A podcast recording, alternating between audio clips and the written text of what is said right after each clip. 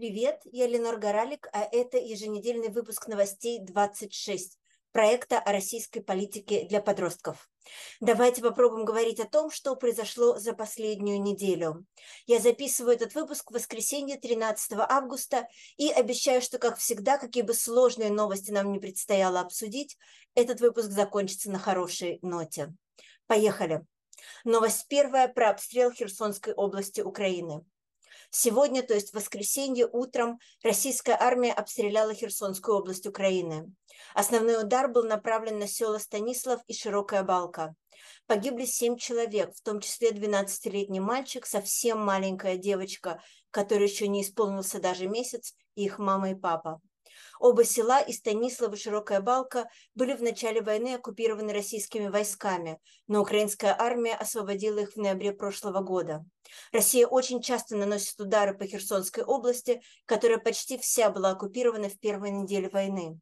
Считается, что это месть российской армии за то, что Украина в боях освободила эту территорию от российской оккупации.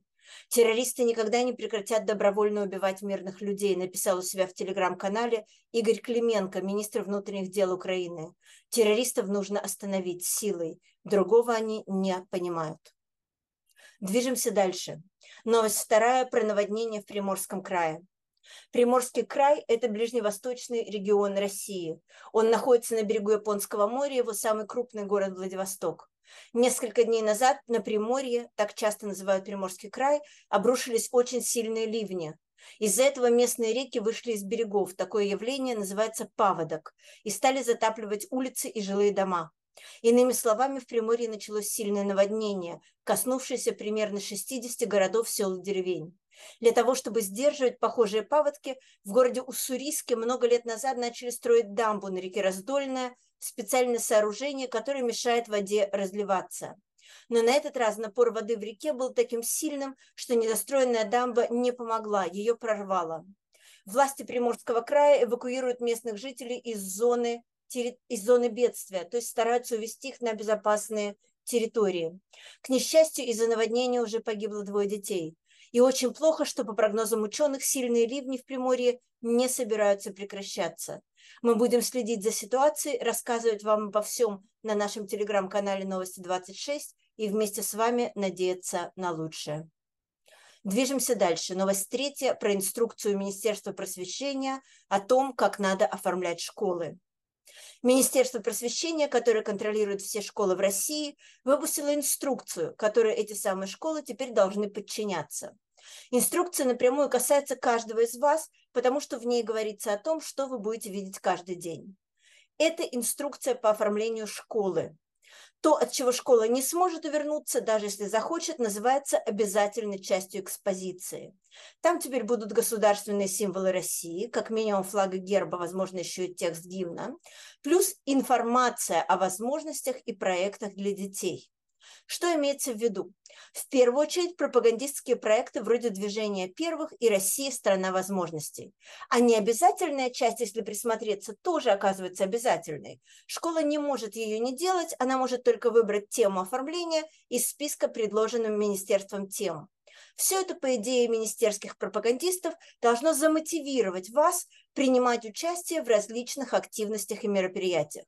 А самое неприятное Школьников, то есть вас, рекомендовано привлекать к этому самому оформлению. То есть все это собираются рисовать, клеить, вырезать и вообще мастерить вашими же руками. Держитесь, пожалуйста. Движемся дальше. Новость четвертая, как у нас принято, хорошая, про подростков, обнаруживших в экспедиции старинную деревню. В Бурятии, это республика в составе Российской Федерации, школьники во время поисковой экспедиции обнаружили забытую деревню из нескольких домов.